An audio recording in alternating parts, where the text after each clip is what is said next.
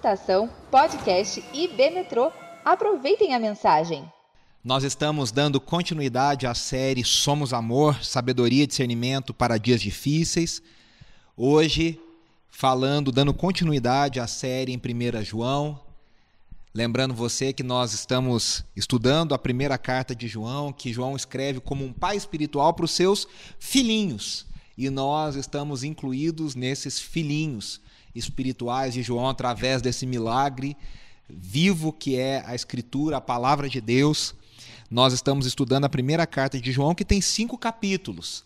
Nesses cinco domingos de janeiro, nós estamos estudando cada domingo um capítulo e hoje vamos estudar o capítulo 3. Também lembrando que a gente traz a contribuição do filósofo, teólogo, pastor James K.A. Smith, que você até encontra o livro que nós estamos usando como referência, Você é Aquilo que Ama, lá no nosso Instagram, para você ter maiores detalhes, para poder comprar, adquirir esse livro e ler esse livro conosco. E o título da mensagem de hoje é Conhecendo o Grande Amor: Os Filhos de Deus versus os Filhos do Diabo. Nós vamos fazer um pequeno resumo do que nós vimos até aqui. Na primeira mensagem, no capítulo 1, nós vimos que Deus é luz. Então, você pertence a Deus, ande na luz. Esse é um resumo do resumo do resumo. Deus se revela a nós, nós somos transformados por essa revelação e essa revelação vai gerar novos hábitos. Por isso, nós temos sistematicamente falado de uma fé que se manifesta em ações, uma, um amor que é, que é manifestado em ações. Esse é o resumo do resumo do resumo do capítulo 1.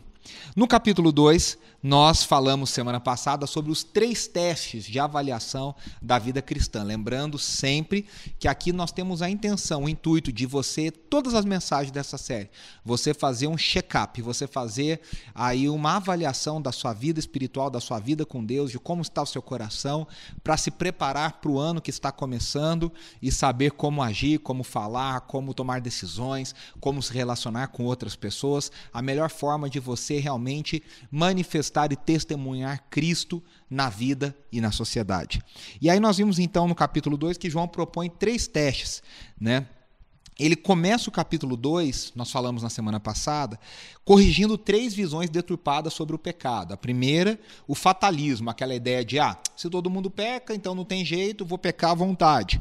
Segunda visão que ele corrige, errada, é a graça barata. Ah, se Jesus já morreu pelo meu pecado, ele já me perdoou, então eu vou pecar porque está perdoado. E o terceiro é uma severidade muito, muito exagerada, né? É aquela coisa, se você pecar, é o oposto, né? Se você pecar, não tem perdão. E João nos mostra que nenhuma dessas três visões reflete o evangelho. Nenhuma dessas três visões reflete o evangelho. E aí o primeiro teste que ele propõe é o teste da obediência. Como que eu tenho certeza que eu o conheço? Eu tenho certeza que eu conheço se eu guardo o seu mandamento, que é igual à obediência. Ou seja, se eu obedeço à palavra de Deus, se eu obedeço ao Espírito de Deus, se eu obedeço à revelação de Jesus é, para nós manifestada na Escritura, esse é o primeiro teste. O conhecimento de Deus, lembrando, né, sempre com a contribuição do James Smith, a partir também do, do próprio texto de João, não é intelectual, ele passa por amar a Deus acima de todas as coisas. Portanto, a obediência ela não é motivada pelas coisas que eu sei corretamente, mas ela é motivada por aquilo que eu amo corretamente. Eu posso ter muitas informações corretas sobre Deus e não amar a Deus acima de todas as coisas. E aí a obediência ela fica prejudicada. O segundo teste é o teste do amor. O cristão é um homem em quem o mandamento de amor de Cristo diariamente faz-se cada vez mais real. Essa é uma frase linda do William Barclay, grande comentarista bíblico. O cristão é um homem em quem o mandamento de amor de Cristo diariamente faz cada vez, cada vez faz-se mais real. Para João, o cristianismo é progresso no amor. Ou seja, eu cresço espiritualmente quando eu cresço em. E a pergunta que fica para nós é o quanto eu tenho amado as pessoas à minha volta. O quanto eu tenho amado a minha esposa, meu marido, meus filhos, meus pais, quanto eu tenho amado meus vizinhos, meus familiares, meus colegas de trabalho, quanto eu tenho amado as pessoas à minha volta.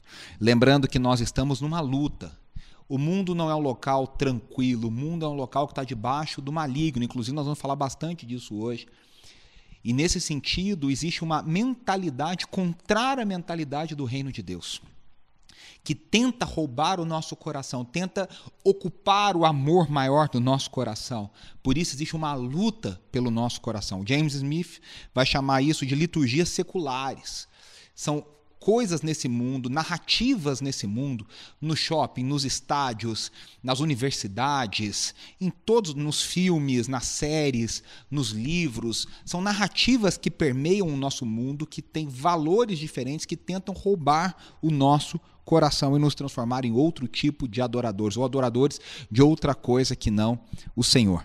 E aí o teste número 3 é permanecer. E aí João fala no capítulo 2, lá no finalzinho, da unção do Espírito, a unção do Santo, que nos ensina todas as coisas. E essa unção, essa capacitação sobrenatural, essa, essa capacitação que vem do alto, que nos permite reconhecer o espírito de apostasia que permeia o mundo, os anticristos, os falsos evangelhos, o falso ensinamento. E esse mesmo espírito, essa mesma unção, nos capacita a permanecer.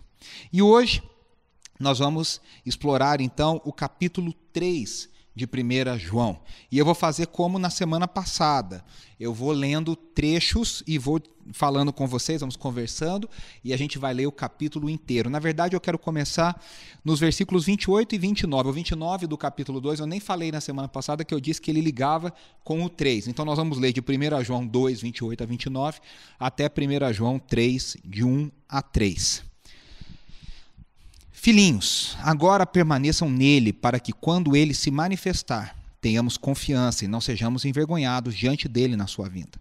Se vocês sabem que ele é justo, saibam também que todo aquele que pratica a justiça é nascido dele. Vejam como é grande o amor que o Pai nos concedeu, que fôssemos chamados filhos de Deus, o que de fato somos. Por isso o mundo não nos conhece, porque não o conheceu. Amados, agora somos filhos de Deus e ainda não se manifestou o que havemos de ser. Mas sabemos que quando ele se manifestar, seremos semelhantes a ele, pois o veremos como ele é. Todo aquele que nele tem esta esperança purifica-se a si mesmo, assim como ele é puro. Esse trecho é um trecho incrível, maravilhoso da carta de João, da primeira carta de João. Inclusive o versículo 1 do capítulo 3 tem aquela música do Diante do Trono, lá no disco 1. Vede como é grande o amor do nosso Pai. E enfim, é, é uma coisa maravilhosa e nós vamos refletir algumas coisas aqui em cima desse trecho. Primeira coisa, esse é um amor de outro planeta. Essa é a nossa verdadeira esperança. Aqui nós vemos, nessa transição do capítulo 2 para o capítulo 3, uma explosão de admiração do apóstolo João. João vem falando de todos aqueles testes da vida cristã e ele começa a falar da capacitação do Espírito Santo. E aí ele termina o capítulo 2 falando: olha, permaneçam nele, felizes com carinho, com afeto, com amor, como diria a música do Chico Buarque, com açúcar e com afeto. Permaneçam nele, filhinhos, para que quando ele se manifestar a gente tenha confiança, a gente não seja envergonhado. E aí ele para e tem uma grande explosão. E eu amo essas explosões dos escritores bíblicos diante do mistério do, da revelação do amor de Deus, do mistério do evangelho. Isso acontece na transição de Paulo, do apóstolo Paulo, lá de Romanos 11 para o 12, quando ele diz: Quem pode conhecer a mente de Deus e quem pode saber os seus propósitos? E aqui nós temos João também tendo essa admiração, essa explosão de adoração diante do mistério revelado em Cristo Jesus, diante do mistério do Evangelho, da graça de Deus, da tremenda graça que nós cantamos hoje, dessa, dessa profunda graça revelada em Cristo Jesus em nosso favor, em nossa direção. E ele, ele começa o capítulo 3 dizendo: Vejam, vejam e aqui a palavra no original é contemplem com atenção, parem para meditar, pare e olhe, pense, reflita e medite. Não é simplesmente veja ampassando, não é simplesmente veja de qualquer jeito, veja da forma correta. Contemplem, contemplem.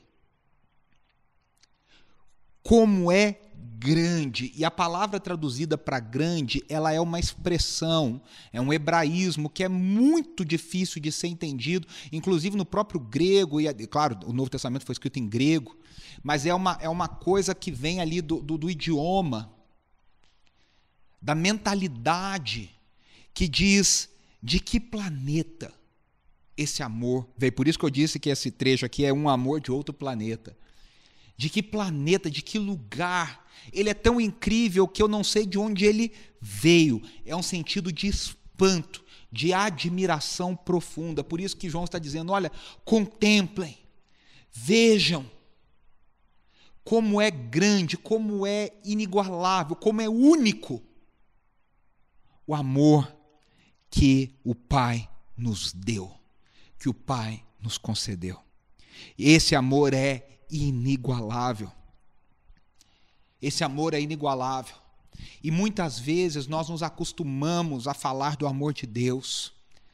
E cantamos e falamos do amor de Deus, tanto que nós nos acostumamos e nós não refletimos, nós não paramos, nós não meditamos, nós não sentimos da forma correta como o amor de Deus é maravilhoso, como o amor de Deus é de outro planeta, como o amor do, o amor do Pai é algo estrondosamente maravilhoso nas nossas vidas e nós devíamos ser, deveríamos ser constantemente, diariamente impactados por essa realidade, por essa, por esse presente que nos foi dado.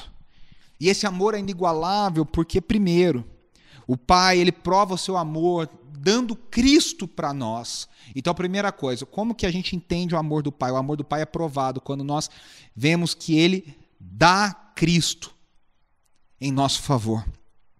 Mas nós não éramos merecedores desse presente. Ele nos entregou Cristo em nosso lugar, a nosso, em nosso favor, quando nós ainda éramos pecadores. É o que diz lá em Romanos 5:8. Veja aí comigo, mas Deus demonstra o seu amor por nós. Cristo morreu em nosso favor quando ainda éramos pecadores. Quando nós não merecíamos, quando nós não éramos bonitinhos, quando nós não tínhamos feito nada, nós não estávamos bem na fita. Deus demonstrou o seu profundo amor inigualável, dando o que ele tinha de mais precioso, o seu próprio filho. E aí o versículo, talvez um dos mais famosos de toda a Bíblia, certamente o mais famoso do Novo Testamento, João 3,16, que diz: Porque Deus tanto amou o mundo, que deu o seu Filho unigênito, para que todo que nele crer não pereça, mas tenha a vida eterna a música do meu querido amigo Massal Sugihara, que foi interpretada por muita gente, o Baruch gravou também. Tanto amor, tanto amor ele tem por mim. Ó oh, Deus, te louvo pelo teu amor. Tu mudaste o meu interior e agora eu quero viver esse amor inigualável do Pai. E mais do que isso, esse amor não só nos salva, não só Cristo faz a propiciação, como nós falamos na semana passada, retira a ira do Pai quanto ao nosso pecado. Ele não só paga os nossos pecados em nosso lugar, mas esse amor inigualável nos torna filhos de Deus. Que honra poderosa! Nós nos tornamos filhos do Rei do universo. Deus nos chama de seus filhos e agora Ele nos dá a segurança de que, como seus filhos, nós somos herdeiros e co-herdeiros juntamente com Cristo. A gente que não tinha nem lugar para sentar na mesa, agora nós temos um lugar de honra igual ao Filho de Deus. Eu me lembro muito da história no Antigo Testamento de Mefibosete, filho de Jonatas, neto de Saul. Jonatas era o melhor amigo, amigo de alma de Davi. Mas era neto do seu inimigo e potencialmente um inimigo ali, né, como eu já disse, um inimigo em potencial. Porque ele também era da antiga dinastia. Ele era descendente da antiga dinastia. E Davi pergunta se há algum filho de Jonatas vivo. E Mefibosete era especial, ele tinha uma ele era aleijado. E ele vivia completamente afastado do palácio, ele vivia em condições precárias. E quando Davi fica sabendo que o filho do seu melhor amigo, que potencialmente poderia ser um inimigo, está vivo, e nessas condições Davi manda trazê-lo. E Mefibosete se refere a si mesmo como um cachorro. E ele diz: Como é que eu vou comer das migalhas da mesa do rei? E Davi disse: Você não vai comer das migalhas da minha mesa. Você vai ser tratado como se fosse o meu filho. Você vai ter um lugar especial à mesa. Você vai receber todas as honras e todos os direitos de um filho meu. É isso que o Evangelho faz conosco, é isso que Deus faz conosco através do amor dele em Cristo Jesus. Nós somos tornados herdeiros e cordeiros de todas as promessas de Cristo. Nós somos filhos, mas agora vai além. Vai além. Além de sermos filhos, nós ainda recebemos algo a mais. Eu só quero ler aqui dois trechos de Romanos 8.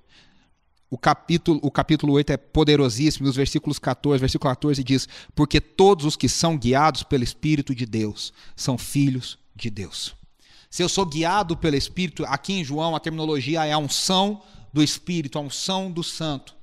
Se você tem a unção do Santo Espírito, se você tem essa capacitação interior do Santo Espírito de Deus, você é filho de Deus. Romanos 8, 16 e 17 diz: O próprio Espírito testemunha ao nosso espírito, na versão mais antiga diz, diz testifica que somos filhos de Deus. O Espírito Santo fala ao nosso espírito que nós somos filhos de Deus. E ele disse: somos filhos, então somos herdeiros, herdeiros de Deus e cordeiros com Cristo, se de fato participamos dos seus sofrimentos, para que também participemos da sua glória. Como o Salmo 8 diz, já foi lembrado aqui hoje pela Andressa. Como? Quem somos nós para sermos dignos de receber qualquer parte da glória? Quem somos nós para que ele se lembre de nós? Mais do que se lembrar, Deus nos coloca na sua mesa e ele nos chama de filhos. João 1, 12 e 13, o próprio apóstolo João, no seu evangelho, no prólogo maravilhoso do seu evangelho, diz: Contudo, aos que o receberam, aos que creram, em, creram em seu nome, deu-lhes o direito de se tornarem filhos de Deus, os quais não nasceram por descendência natural, preste atenção, nem pela vontade da carne, nem pela vontade de algum homem, mas nasceram de Deus. E aqui vem a segunda parte dessa, dessa verdade maravilhosa. Nós não somos apenas chamados de filhos, nós não somos feitos legalmente filhos, mas existe um milagre operado pelo Pai, que nós e pelo Espírito, através do sacrifício de Cristo Jesus, que nós somos transformados em filhos de Deus, nós recebemos uma nova natureza. É como se o nosso DNA fosse transformado, fosse mudado, e nós agora não somos simplesmente adotados, mas agora nós, por um milagre, nos tornamos, na analogia, como se fosse filhos de sangue. Como se de repente o nosso DNA batesse com o DNA do pai adotivo. É isso que acontece espiritualmente conosco. Deus não, apenas, não apenas legalmente nos chama de filhos, mas agora o Pai nos dá uma, uma natureza, e essa natureza é a natureza divina, essa natureza é a natureza igual à de Deus. Claro que nós não nos transformamos em Deus, eu preciso fazer essa ressalva aqui, porque tem gente que deturpa isso. Nós não nos transformamos em pequenos deuses, mas nós recebemos a natureza para que nós nos tornemos semelhantes a Cristo Jesus, buscando a imagem de Cristo Jesus. O cristão verdadeiro, ele não faz para ser, ele não faz para ser filho de Deus. O cristão verdadeiro, ele vive a vida cristã porque ele já é filho de Deus. Essa é uma diferença muito, parece simples, parece um jogo de palavras, mas faz toda a diferença na nossa vida. O mundo não conhece o amor de Deus. É o que diz o versículo 3. João diz lá no seu prólogo: Ele veio para o que era os seus e os seus não o receberam. João 15, a oração de Jesus, o diálogo de Jesus com seus discípulos um pouco antes da sua crucificação ali no Getsemane. Jesus diz: "O mundo me odeia e o mundo também vai odiar vocês por minha causa". São reinos em colisão, como diz o N.T. Wright. São reino, é o reino de Deus versus o reino deste mundo. É o pai versus o príncipe deste mundo. Claro que não duas forças iguais. Por isso que o James Smith, no seu livro, que abre a sua trilogia de liturgia cultural, de onde é, o resumo dessa, dessa trilogia é o Você é Aquilo que Ama, mas na trilogia um pouco mais acadêmica, onde ele trabalha mais demoradamente os assuntos, o primeiro livro chama-se Desejando o Reino. E ele diz: o cristão é aquele que verdadeiramente deseja o reino de Deus. O reino de Deus. Por isso que é importante lembrar, junto com James Smith, que conhecer a Deus é mais do que o conhecimento certo, é caminhar com Deus. E a pergunta é: ao me amar, ele me tornou filho. Ele me tornou legalmente filho. E ele me tornou espiritualmente, internamente, na natureza, me tornou filho. E a grande pergunta é: eu tenho contemplado, eu tenho vivido o amor de Deus. Nós temos contemplado, nós temos nos maravilhado com o amor de Deus, com o amor do Pai. Eu tenho vivido como filho de Deus? Essa é a grande pergunta aqui. E aí nós vamos continuar. Agora no versículo 2, semelhantes a ele. Agora a esperança do que nós, ele falou do que nós somos e agora a esperança do que nós seremos. Os filhos de Deus estão sendo aperfeiçoados na imagem de quem Deus é. Ele disse aqui, né, no versículo 2. Olha só. Amados, agora somos filhos de Deus e ainda não se manifestou o que havemos de ser, mas sabemos que quando ele se manifestar, seremos semelhantes a ele, pois o veremos como ele é. 2 Coríntios 3, 18 diz: E todos nós, que com a face descoberta contemplamos a glória do Senhor, segundo a sua imagem, estamos sendo transformados com glória cada vez maior, a qual vem do Senhor, que é o Espírito. Em outro lugar, o apóstolo Paulo diz: Nós vemos como por um espelho, lembrando que o espelho, naquela época, era um espelho que a imagem era deformada, era embaçada, não era esse espelho bom que nós temos hoje. O que o apóstolo Paulo está dizendo aqui em Coríntios e nesse texto é: nós ainda vemos desfocado, nós ainda vemos deturpado, nós ainda vemos embaçado, mas um dia, um dia, nós teremos a nossa face descoberta, os, os, os véus cairão da nossa face e nós contemplaremos, contemplaremos a Cristo como Ele é. Como João diz aqui, nós o veremos como Ele é. Nós o veremos como Ele é. E aí nós seremos semelhantes a Ele. Aqui é uma coisa interessante. Nós já somos filhos de Deus, mas nós ainda aguardamos o dia que nós seremos totalmente transformados à imagem de Deus. Nós já somos, mas ainda não. Nós ainda estamos nesse processo, nós ainda não manifestamos a Deus e refletimos a Deus 100%, porque nós ainda não contemplamos a Cristo como Ele é. Nós vamos crescendo no conhecimento de Cristo, ao viver a, com Cristo, ao amar a Cristo, ao viver no corpo de Cristo. E isso vai aumentando a nossa revelação, e aumentar a nossa revelação, nós vamos nos transformando cada vez mais na imagem de Deus. Mas ainda estamos num processo. Mas um dia, no último dia, no dia do Senhor, nós o veremos como ele é e nós seremos transformados. 1 Coríntios 15 fala desse mistério, é um texto maravilhoso. E eu quero ler os versículos 51 e 53, que o apóstolo Paulo diz: Eis que eu lhes digo um mistério. Se é mistério para Paulo, é mistério para nós. Nem todos dormiremos, mas todos seremos transformados. Num momento, olha só, todos seremos transformados. É a mesma linguagem de João. Nós seremos transformados quando virmos o Senhor. Num momento, num abrir e fechar de olhos, ao som da última trombeta. Pois a trombeta soará, os mortos ressuscitarão incorruptíveis e nós seremos transformados. Pois é necessário que aquilo que é corruptível se revista de incorruptibilidade e aquilo que é mortal se revista de imortalidade. No último dia, se nós estivermos mortos, nós já ressuscitaremos transformados. Se nós estivermos vivos, nós seremos transformados. E o que é corrupto vai se tornar incorruptível, o que é mortal vai se tornar imortal. Nós seremos como Deus é, como Cristo é. Romanos 8, 18 a 24 diz: Considero, o apóstolo Paulo diz aqui nesse texto de Romanos, que nós estamos usando bastante, paralelo a João 3, 1 João 3. Considero que os nossos sofrimentos atuais não podem ser comparados com a glória que em nós será revelada. Veja, a glória ainda vai ser revelada. Nós ainda, nós já somos filhos, nós já nascemos de novo pelo milagre do Espírito Santo, do Evangelho, mas nós ainda aguardamos sermos, aguardamos ser transformados totalmente a natureza criada aguarda com grande expectativa que os filhos de Deus sejam revelados, pois ela foi submetida à futilidade, não pela sua própria escolha, mas por causa da vontade daquele que a sujeitou na esperança de que a própria natureza criada será libertada da escravidão, da decadência em que se encontra para a gloriosa liberdade dos filhos de Deus.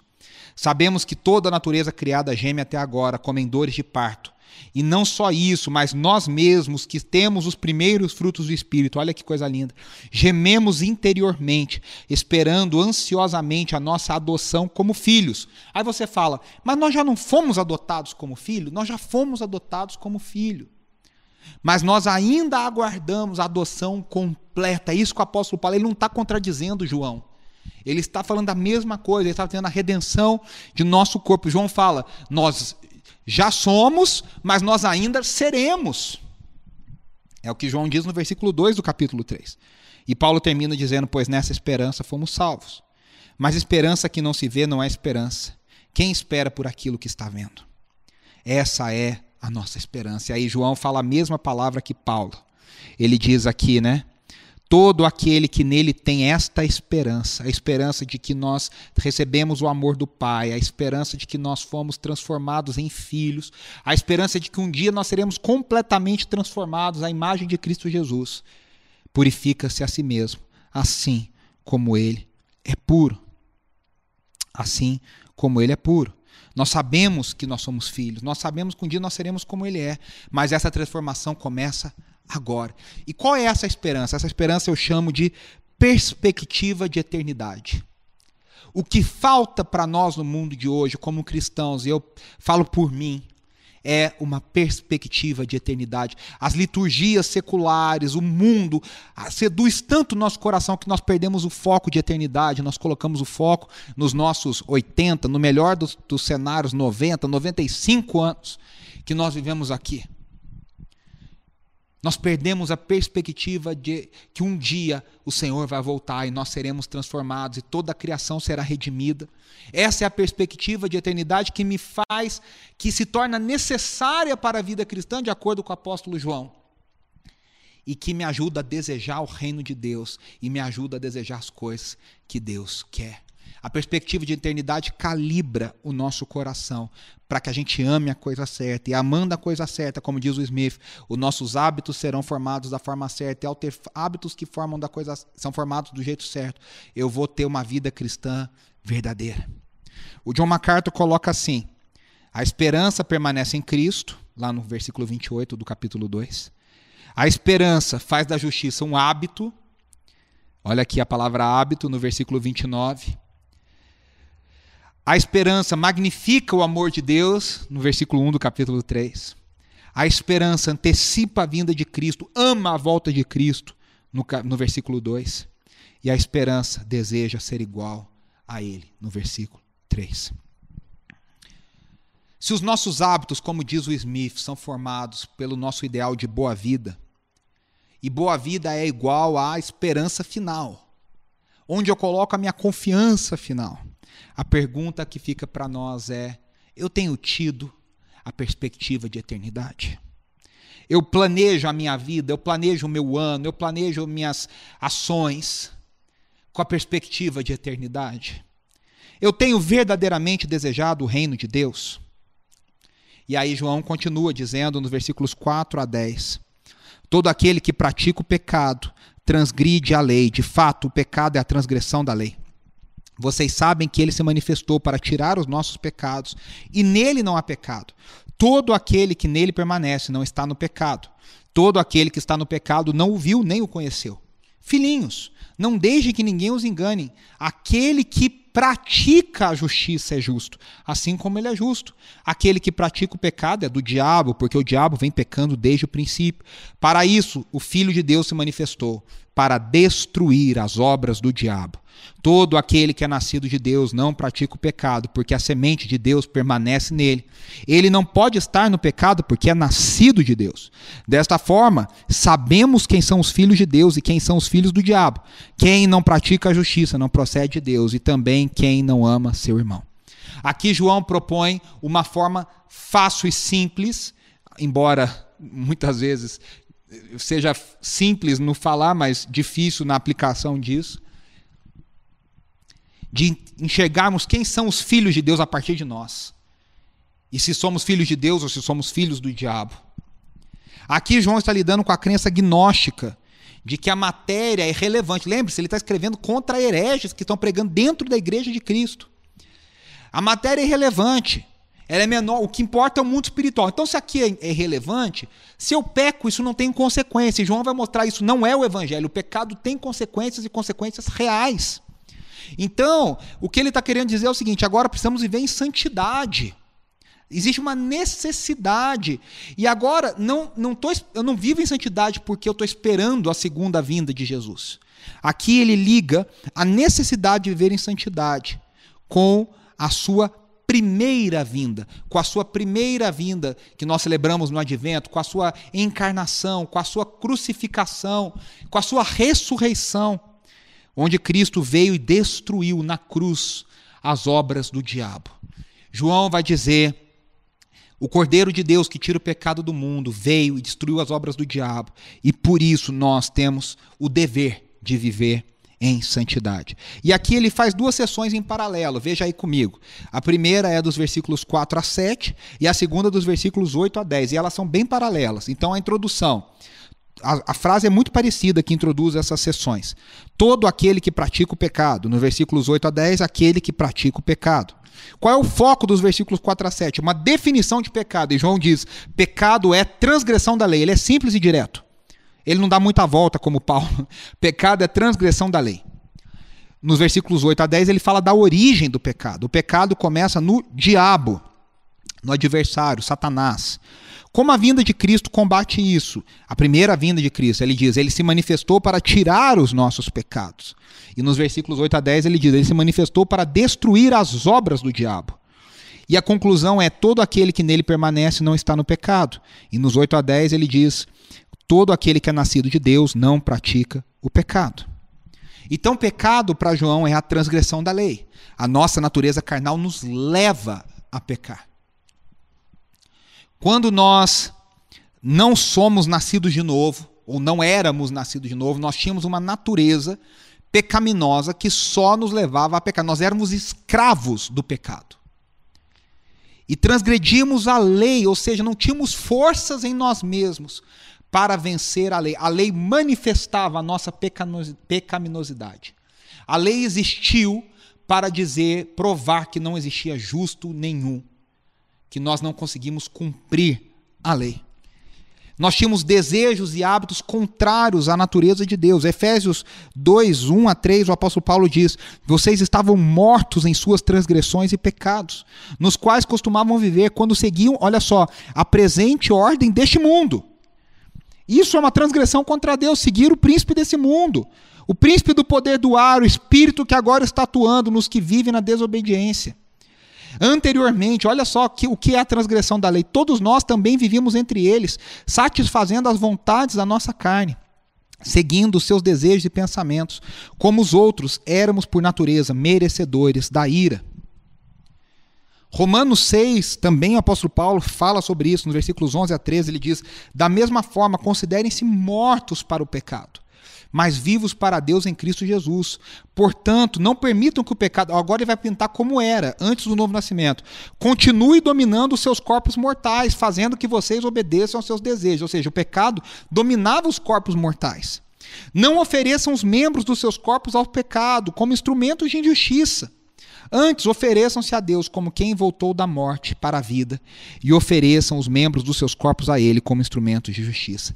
E aqui eu quero dizer: Deus nos deu uma nova natureza, mas a santificação é em cooperação com o Espírito de Deus. Por isso que ele diz: não permitam que o pecado continue dominando, não ofereçam.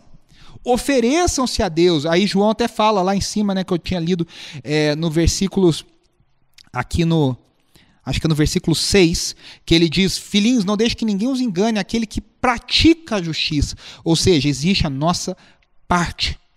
A origem do pecado, a gente não vai elaborar isso aqui, João diz, é Satanás, o príncipe deste mundo, o inimigo de Deus. E aí Cristo se manifestou para tirar os nossos pecados, e João já trabalhou isso no capítulo 1 e no capítulo 2, nós já falamos sobre isso. Ele é o nosso advogado, ele intercede por nós, ele nos perdoa.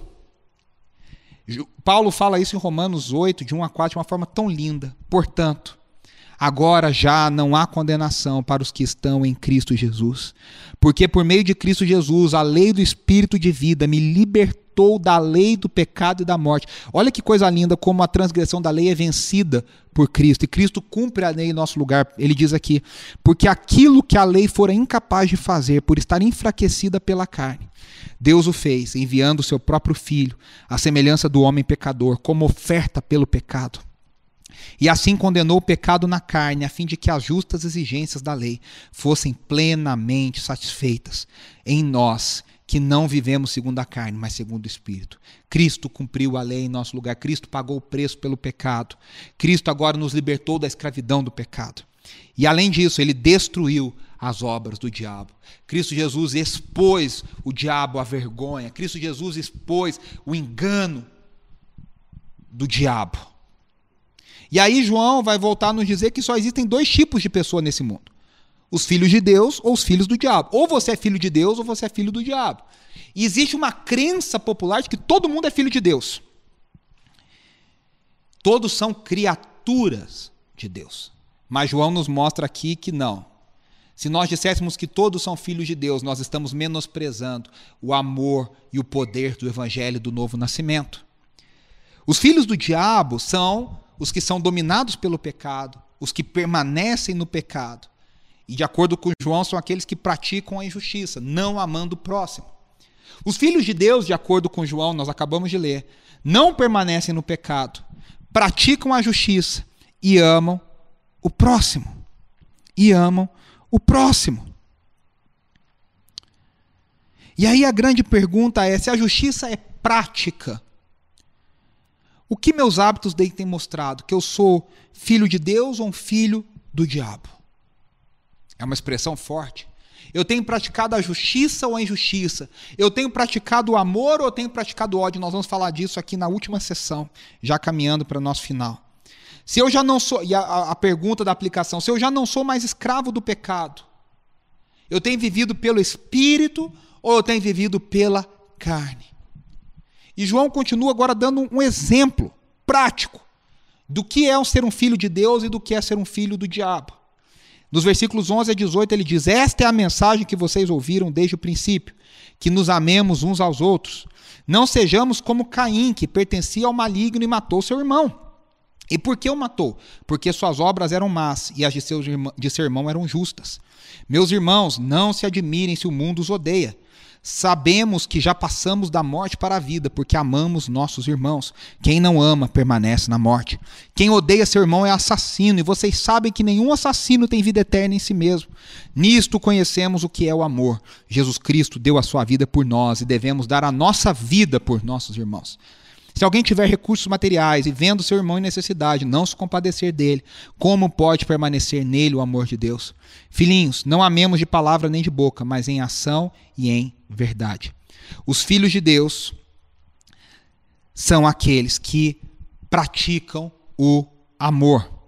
São aqueles que praticam o amor. João ecoa as palavras do próprio evangelho que ele escreveu em João capítulo 15 onde Jesus fala sobre isso. Se vocês permanecerem em mim e eu permanecer em vocês, nós seremos um, vocês serão um como eu sou um com o Pai. E o mundo vai odiar vocês por isso. Existe um embate entre os filhos de Deus e os filhos do diabo. E aí ele coloca Caim como ele coloca Caim como protótipo desse mundo. Caim é colocado como um exemplo de filho do diabo, enquanto Abel, que não é mencionado pelo nome, mas nós sabemos, é colocado como um exemplo do filho de Deus. E aí Caim odiou Abel, porque as obras de Abel eram justas. O mundo odeia Cristo e por isso também nos odeia. O mundo pertence ao diabo. Jesus veio destruir as obras do diabo, por isso o diabo nos odeia, porque nós somos representantes de Cristo Jesus. Os filhos de Deus odeiam e por isso os filhos do diabo odeiam e por isso são assassinos como Caim foi assassino de Abel. Abel representando a linhagem de Cristo Jesus e Caim representando os filhos do diabo. E aí no versículo 16, o apóstolo João diz que o nosso maior exemplo é Cristo Jesus. Ele diz isso claramente, ele diz: Jesus Cristo deu a sua vida por nós e por isso nós devemos dar a nossa vida. Nós fomos amados, recebemos o grande amor do Pai em Cristo Jesus. Queridos, agora é nossa obrigação é amar de volta. Demonstre amor, ame. Os filhos de Deus são chamados a amar em ação. Por isso que aqui seria útil a gente resumir, já caminhando para a nossa conclusão, essa passagem acerca do ódio e do amor. O ódio caracteriza o mundo. O ódio é aqui colocado como Caim, que é um protótipo desse mundo. Esse ódio se origina no diabo e leva ao homicídio, e é uma evidência da morte espiritual. Às vezes não um homicídio verdadeiro, mas um, é, é, ele, ele é como se fosse um homicídio, leva à morte. No caso de Caim, levou mesmo. E de muitos outros casos, mas é a evidência de morte espiritual. O amor caracteriza a igreja. E o protótipo da igreja, o modelo da igreja é seu cabeça, Cristo. Esse amor se origina no Pai e ele nos leva ao alto sacrifício, sacrifício próprio. E é uma evidência da vida eterna. E aqui João é, vai terminar dizendo uma coisa muito interessante. Versículos 19 e 24 do capítulo 3. Assim, saberemos que somos da verdade e tranquilizaremos o nosso coração diante dele quando o nosso coração nos condenar. Porque Deus é maior do que o nosso coração e sabe todas as coisas. Amado, se o nosso coração não nos condenar, temos confiança diante de Deus e receberemos dele tudo o que pedimos, porque obedecemos aos seus mandamentos e fazemos o que lhe agrada. E este é o seu mandamento: que creiamos no nome de seu Filho Jesus Cristo e que nos amemos uns aos outros como ele nos ordenou. Os que obedecem aos seus mandamentos permanecem nele e ele neles. Deste modo, sabemos que ele permanece em nós, pelo Espírito que nos deu. Às vezes a dúvida vai bater no nosso coração, do, do melhor dos cristãos. Será que eu fui salvo? Será que eu nasci de novo? Será que eu experimentei da graça de Deus? E João propõe uma esperança e uma certeza que nós podemos nos agarrar nela, a qual nós podemos nos agarrar. Ele diz que é muito simples e fácil. Ele diz: veja o amor, o teste prático para saber se você é filho de Deus ou filho do diabo, é o amor. Se sentimos que o amor pelo próximo flui no nosso coração, ah, meu querido, você pode ter certeza de que você está em Cristo Jesus. Você está em Cristo Jesus. Se você vê esse amor, se você sente esse amor, você tem certeza de que você está em Cristo Jesus. E aí o apóstolo João vai dizer: isso é maior do que o nosso coração, querendo dizer, olha, Deus sabe mais. O nosso coração é enganoso e muitas vezes nós vamos ter dúvida enganosa. Mas olhemos para a nossa conduta de amor. E aqui nesse terceiro domingo de janeiro, eu quero que você olhe nessa, nesse final dessa mensagem, se você tem andado em amor. E eu quero terminar aqui com três benefícios desse trecho, que é um resumo desse trecho, de se viver em amor. O primeiro benefício, nós temos a certeza da salvação. Isso está lá nos versículos 19 a 21. Se você quer ter certeza, se o Espírito testifica no seu coração, ande em amor. Ande em amor. Segundo benefício de se viver em amor, as orações são respondidas. O apóstolo João diz aqui, né?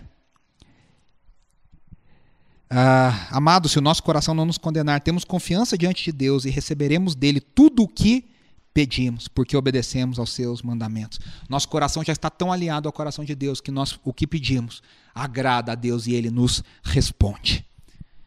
E terceiro benefício de se viver em amor, a presença permanente, permanente do Espírito em nós. Nós não seremos abandonados, nós não seremos deixados para viver sozinhos a vida cristã. O Espírito Santo estará conosco, nos capacitando, nos ungindo, nos direcionando, nos dando discernimento. E ele termina dizendo isso: os que obedecem aos seus mandamentos permanecem nele, ele neles. Deste modo, sabemos que ele permanece em nós, pelo Espírito que nos deu. Vede como é grande o amor do Pai para conosco. Nessa tarde, eu quero que você seja impactado pelo Espírito Santo de Deus, para você refletir profundamente, contemplar profundamente no amor, amor do, de Cristo Jesus, no amor do Pai em Cristo Jesus, através do seu Espírito Santo que nos regenera. Que a graça de Deus esteja na sua vida, que as consolações do Espírito acompanhem você nessa semana, a sua família, que você seja direcionado, que você faça seu autoexame. Se você vive em amor, se você busca a graça de Deus em amor, se você tem desejado o reino de Deus acima de todas as coisas, se você anseia pela volta de Cristo Jesus e tudo que nós falamos aqui nessa mensagem, nesse autoexame que nós temos feito. Um grande abraço. Fique ligado sempre na EB Metrô, acompanhe as nossas redes, esteja sempre conosco para saber tudo, tudo o que acontece. Um grande abraço e até semana que vem.